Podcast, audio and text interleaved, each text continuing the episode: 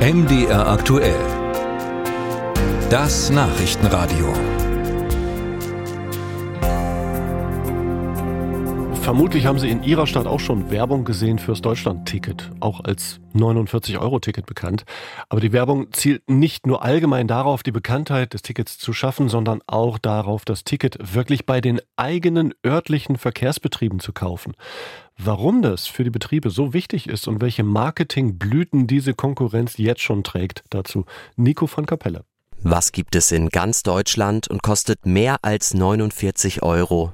Genau, die Werbekampagnen der Verkehrsbetriebe für das 49-Euro-Ticket. Die Berliner plakatieren. Liebe Schwaben, ihr könnt günstig nach Hause fahren. Der Verkehrsverbund Stuttgart antwortet. Jetzt gangelt mir deine Berliner mal so richtig auf die Nerven. Berlin gegen Stuttgart. Der freundlich witzige, aber vor allem vermarktbare Kulturkampf, den die Berliner Verkehrsbetriebe seit Jahren inszenieren. Und das haben nun auch andere Verkehrsbetriebe beim Thema Deutschlandticket für sich entdeckt. Der Hamburger Verkehrsverbund plakatiert in seiner Stadt In Sachsen-Anhalt einfach weiterfahren? Kannst du machen. Oder bleib einfach hier.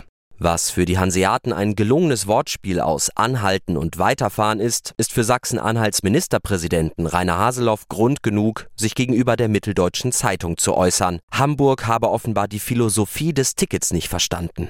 Doch damit scheint Hamburg nicht allein. Die Dresdner Verkehrsbetriebe plakatieren Mach's mit uns. Die Leipziger Verkehrsbetriebe Kauf dein Ticket, wo du wohnst. Du kaufst dein Gemüse ja auch nicht in Gießen. Entsteht hier eine neue Konkurrenz zwischen Verkehrsbetrieben? Die Antwort von Lars Wagner vom Verband der Verkehrsunternehmen. Es ist natürlich jetzt so, wir haben zum ersten Mal ein deutschlandweit einheitliches ÖPNV-Produkt, was überall dasselbe kostet und überall auch dasselbe kann. Und damit äh, entsteht natürlich auch ein Wettbewerb unter den Unternehmen. Und Konkurrenz kostet. Statt Werbekampagnen in jeder Stadt wäre es da nicht günstiger gewesen, zentral für das Ticket zu werben? Also wir haben das diskutiert, aber am Ende sind das äh, vor Ort etablierte Marken der Verkehrsunternehmen, die viele Menschen da, auch wenn sie nicht vielleicht täglich den ÖPNV nutzen, kennen und deswegen hat man dann gesagt, okay, diesen Teil ähm, belässt man da, wo er eigentlich auch am besten unternehmerisch aufgehoben ist, nämlich bei den Verkehrsunternehmen und bei den Verbünden.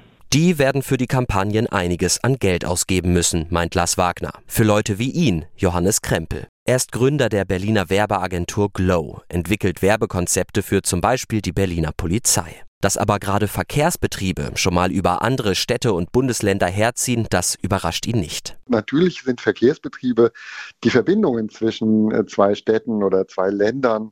Und dadurch gibt es natürlich eine Steilvorlage, sich mit diesen anderen äh, Ländern und Städten auseinanderzusetzen. Tatsächlich habe ich das Gefühl, dass weltweit immer alles gleicher wird. Ähm, also nicht nur in Berlin oder nicht nur in Deutschland, und deswegen wird wahrscheinlich es umso wichtiger, dass man in so kleinen Details äh, sich voneinander unterscheidet und äh, Heimatgefühle wachruft. Und äh, deswegen wird Lokalpatriotismus dann stärker.